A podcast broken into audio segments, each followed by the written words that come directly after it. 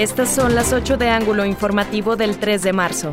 Realmente yo estoy muy contento con todo el equipo. ¿Hay armonía entre los directores? Totalmente. La verdad es que yo me siento muy bien acompañado. La verdad, el trabajo que ha habido con todos ha sido muy importante.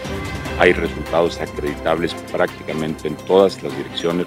Tras conflicto entre las direcciones de Finanzas y Contraloría con Seguridad Pública Municipal, el alcalde Jorge Salum señaló estar muy contento con todo el equipo de directores municipales. Hay armonía y resultados. Cuando termine el proceso de revisión de patrullas de la Dirección Municipal de Seguridad Pública, es necesario que la Contraloría y Finanzas informen los hallazgos para darle seguridad y confianza al ciudadano, externó la regidora Daniela Soto. Aprueba el Senado en lo general la reforma a la ley eléctrica del presidente Andrés Manuel López Obrador, que pretende fortalecer a la Comisión Federal. Perderá Durango cerca de mil millones de dólares con la detención de 11 proyectos en energía renovable tras la aprobación de la Ley de Energía, aseguró Efraín Castellanos, director de Energía del Gobierno del Estado.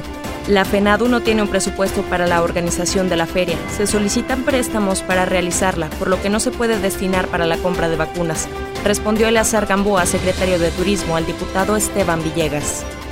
El aumento de la tortilla a 18 pesos es solo en la laguna. En la ciudad de Durango se ha registrado un incremento de hasta un peso, informó Antonio de la Torre, presidente de la Unión de la Masa y la Tortilla. Piden un subsidio para este producto similar al tortibono.